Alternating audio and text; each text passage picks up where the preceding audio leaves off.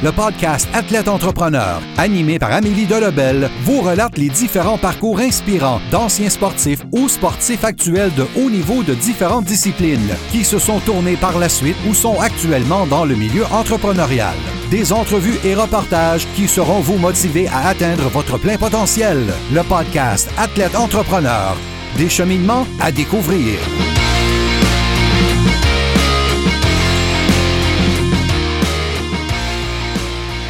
Bonjour à tous, ici votre hôtesse Amélie Delebel et je suis très heureuse de vous accueillir sur mon podcast Athlète Entrepreneur pour cet épisode 062. Athlète Entrepreneur est un podcast qui a pour but de motiver les athlètes ou anciens athlètes qui souhaitent se lancer en affaires.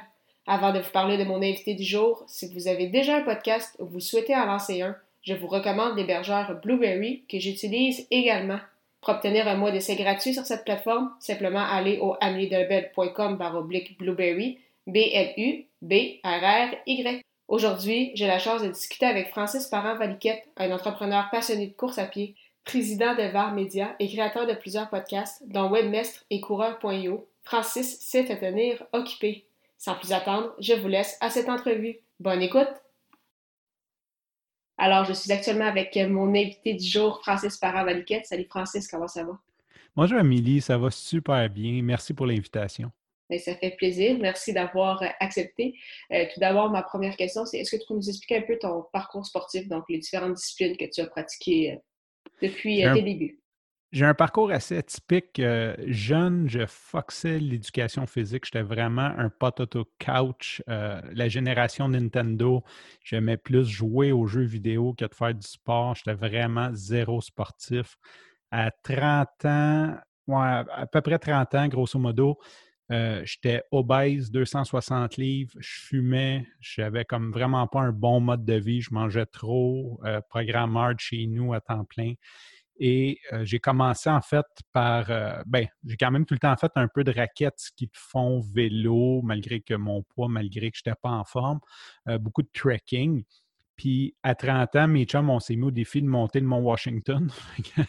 Puis comme quatre semaines avant la montée, je me suis rendu compte que j'avais foiré tout l'été. Et là, je me suis mis à fond, entraîneur privé. J'ai dit, OK, je monte cette montagne-là, je suis capable. Euh, puis je l'ai fait. Puis après ça, ben, ça m'a comme donné la motivation de continuer. Puis une des amies à ma blonde, elle a écrit sur Internet euh, Je cours mon premier demi-marathon, qui embarque avec moi moi, j'ai jamais couru de ma vie, j'ai aucune idée c'est quoi. Je dis, j'embarque, je me suis dit, ça va me garder motivé tout l'hiver à m'entraîner. Et c'est ce que ça a fait. J'ai tout le long de l'entraînement, je me disais pourquoi j'ai fait ça? je veux rien savoir de ça. Euh, sa ligne de départ, j'ai dit OK, là, je cours avec vous autres. Quand ça finit, je m'assois la ligne d'arrivée, puis vous venez me chercher avec l'auto. J'ai dit, euh, puis finalement, j'ai pogné la piqûre, je tombé en amour avec la course. Fait que c'était un peu ça mon début de parcours. Puis là, après, ben, je me suis mis entraîneur privé à m'entraîner sérieusement, prendre ça rigoureusement euh, tous les jours euh, avant de travailler. Et c'est pas mal ça mon parcours. Présentement, j'ai relâché un peu l'année passée et je suis en train de reprendre et c'est très difficile. Je lâche pas. J'ai jamais lâché, lâché, mais j'ai comme slacké les, les grosseurs d'entraînement. Puis ça fait une méchante différence. Là, je suis vraiment euh, en rattrapage présentement. Donc, c'est quand même c'est important pour toi de t'entraîner à chaque jour puis de garder ça, en fait, parce que ça doit faire plusieurs années que la course à pied, ça, ça t'aide justement, euh, ben, non seulement à garder la forme, mais ça doit t'aider aussi à être plus concentré. Comme tu dis, tu es tout le temps devant un ordinateur, tu es tout le temps en train de travailler, plein de projets, tu entrepreneur. Est-ce que pour toi, c'est ça, c'est vraiment important quand même d'essayer de garder ça, même si parfois les entraînements sont peut-être moins rigoureux que, que tu le souhaites? Bien, en fait, mon premier objectif, parce que je me donne toujours des objectifs à chaque année, chaque saison, comme je veux faire tel temps, mais mon premier objectif, c'est vraiment de courir jusqu'au jour que je meurs. Donc, jusqu'à temps que je ne pourrai plus courir, si un médecin me dit tu ne peux plus, tu n'as plus de genoux, mais c'est vraiment de garder ça dans mon hygiène de vie. Fait que ça, je l'ai gardé, même si j'ai pas c'est pas la rigueur qui manque tant que, au lieu de faire des 12-15 km le matin, mais je fais 5-6, euh, c'est plutôt ça. Puis ça à longue, ça paraît, ça finit par paraître, tu es, de moins en forme malgré que tu t'entraînes pareil. Puis oui, ça m'a apporté, pour répondre, il y avait comme deux questions, oui, ça m'apporte à tous les jours, je suis de meilleure humeur, mes journées sont plus faciles. Euh, je m'entraîne le matin, pour moi c'est bien important, je m'entraîne le matin, fait peu importe ce qui arrive dans ma journée, j'ai accompli quelque chose.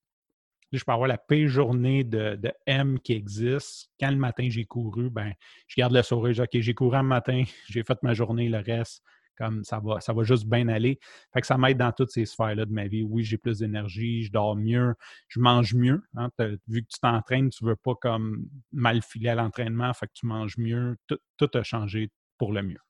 Euh, tu as fondé euh, VAR Media en 2009, qui est aujourd'hui, donc plus de 10 ans plus tard, euh, un service de production et de réalisation de podcasts. Donc, d'où est-ce qu'est venu ce projet-là, puis justement, quelles ont été les, les, évolutions en fait, au, fil, au fil des années? VAR Media, en fait, je suis programmeur base. Je suis un programmeur web depuis, ça va très mon âge, depuis 2004.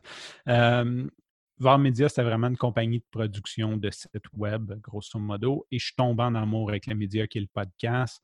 Euh, j'en écoutais beaucoup comme 2016-2017. Puis là, je me disais, écoute, j'aimerais ça faire un podcast, j'aimerais ça avoir un podcast, j'aimerais ça qu'il y ait plus de monde au Québec et de podcasts parce que j'écoutais tous des podcasts américains. Il y avait très peu de bons contenus québécois à l'époque. Puis je, comme je voyais cette vision-là, et j'ai décidé de lancer mon premier podcast qui était coureur.io, qui était vraiment dans le but d'inspirer les gens à commencer ou continuer de courir. Je voulais vraiment juste inspirer des coureurs. Et par la suite, j'ai passé à la prochaine étape de vouloir aider les gens à partir de leur podcast. Fait que ça fait depuis juin l'année passée, ça veut dire quasiment un an là, pour, les, pour, les, records, euh, quasiment un an que j'ai fait le pivot de la programmation, à dire OK, là, je me brand pour aider les gens à faire du podcast. En plus de VAR, Media, donc tu as également lancé euh, plusieurs podcasts, euh, Moi Mestre, Le Centre Show, Coureur.io. Qu'est-ce que tu aimes autant de l'univers du podcasting? Bien, premièrement, quand j'étais jeune, j'ai toujours voulu avoir une radio underground. Euh, dans les années 90, j'avais un jeu d'électronique qu'on branchait des fils, puis j'avais même fait un émetteur pour euh, essayer de broadcaster jusqu'à chez mes voisins. Je ne me suis jamais rendu là.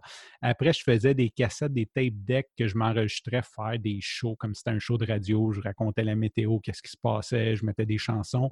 Puis quand j'allais dans l'auto avec, euh, avec ma famille, bien, je leur faisais écouter ça. Quelle torture auditive pour eux. Fait que j'ai toujours voulu, euh, j'ai toujours aimé ce format-là de radio un peu underground. Et quand j'ai découvert le podcast, j'étais un gars, j'écoute pas les, nouvelles, je trouve ça trop négatif. Je trouve qu'il y a beaucoup trop de mauvaises informations qu'on n'a pas besoin de savoir. Euh, certains vont dire je vis dans le déni, mais on n'a pas besoin de savoir ça. Puis ce que je trouve merveilleux du podcast, c'est que peu importe ce que tu aimes, tu vas trouver un podcast qui est niché dans ce que tu aimes puis qui parle de ce que tu aimes. Fait le temps que tu as à consacrer aux médias peut être dirigé vers ce que toi tu aimes. c'est ça qui me fait vraiment triper. Euh, c'est en ce moment, comme en ce moment, je serai beaucoup sur la qualité audio. Je suis un podcast qui parle que de qualité audio. Bien, c'est, trippant, c'est vraiment ça, c'est niché au bout. Ça parle de, de, de, spec, de, de fréquence, de toutes des choses plates, mais c'est ça. en gros, c'est vraiment de pouvoir avoir un contenu niche que tu veux entendre quand tu veux l'entendre. C'est ça qui me fait triper. Puis, ce serait quoi tes objectifs pour les prochaines années, tant avec ton entreprise qu'avec euh, tes podcasts? Donc, est-ce que tu veux euh, en lancer d'autres? Est-ce que tu veux aider un nombre précis de gens? Ce serait quoi? C'est ça vraiment tes, objectifs euh, pour les prochaines années? j'aimerais ça aider le plus grand nombre possible, surtout dans la francophonie on a la francophonie, on pense au Québec, on pense à la France, mais il y a les pays émergents que je pense qui pourraient beaucoup bénéficier. Il y a beaucoup de, messages qui pourraient se passer par là, comme on a vu au printemps, euh, printemps érable, printemps arabe, désolé du lapsus, euh, que, c'était Twitter qui a un peu fait que les gens se sont mobilisés. Je pense que j'aimerais quand même réussir à aider les gens peut-être plus démunis qui ont qui pourraient profiter de ça. C'est sûr, j'ai besoin d'argent pour financer ma mission, mais je veux lancer une série de formations pour aider à partir rapidement puis gratuitement, avec les moyens du bord, quitte à ce qui s'améliore par après. Fait que ça, c'est un, des objectifs, c'est d'aider le, plus grand nombre possible. C'est de bâtir la structure pour pouvoir me diviser. Ça, c'est vraiment euh, un de mes, objectifs. Deuxième objectif, j'aimerais ça mettre en place un setup vraiment premium pour devenir une vraie grosse compagnie de production de podcasts euh, à Montréal. que, aussi, je, je vise beaucoup les entrepreneurs dans le domaine informatique parce que, comme j'ai dit au début, je suis un programmeur de métier et je m'attends bien avec eux et sais les défis, sais qu'est-ce que leur auditoire veulent entendre. Donc, c'est ce que j'essaie de combiner un peu, le côté jeunes TI, essayer d'aller chercher les jeunes TI, les ramener avec moi pour produire des podcasts qui sont un peu plus geeks, euh, disons-le comme ça. c'est parfait, des très beaux, euh, des beaux projets pour les prochaines années.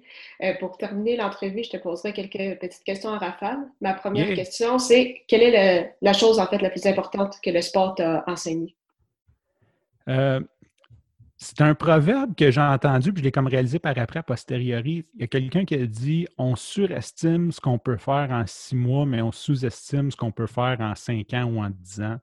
Puis la course à pied, c'est vraiment ça que ça m'a appris. Tu sais, quand tu commences à vouloir te mettre en forme, tu te donnes toujours comme Ah, dans six mois, je vais être en forme, mais tu ne seras pas en forme dans six mois. Dans six mois, tu vas à peine commencer à avoir ta routine. Si tu pars de rien, tu vas à peine commencer à, à juste prendre le beat de t'entraîner.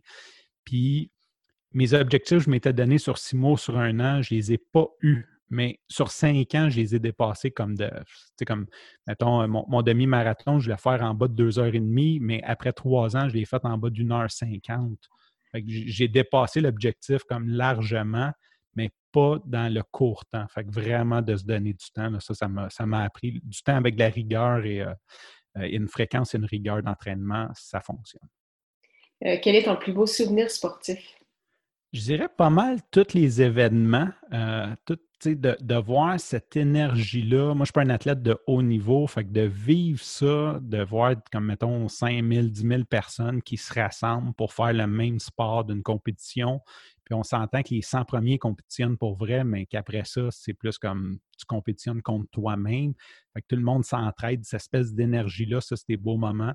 Puis évidemment, la première fois que j'ai fini mon, mon 21, le, premier demi-marathon que je parlais, euh, les pieds enflés, les tétines en sang, juste comme le sourire d'avoir réussi, c'est vraiment un beau moment dans ma vie.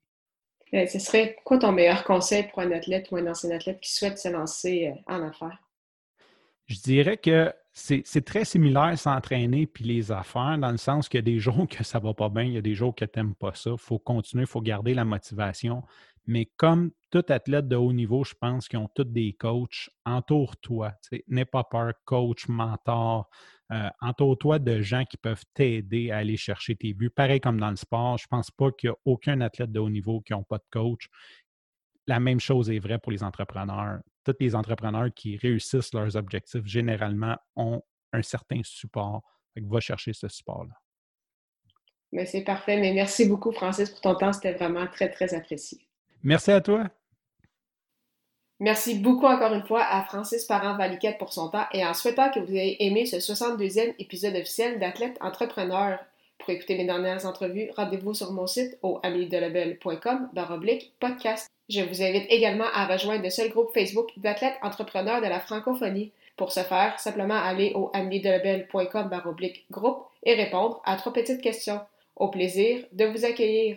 Si vous avez des questionnements, n'hésitez pas à me contacter comme toujours. Merci encore une fois pour votre confiance et à la semaine prochaine pour une autre entrevue.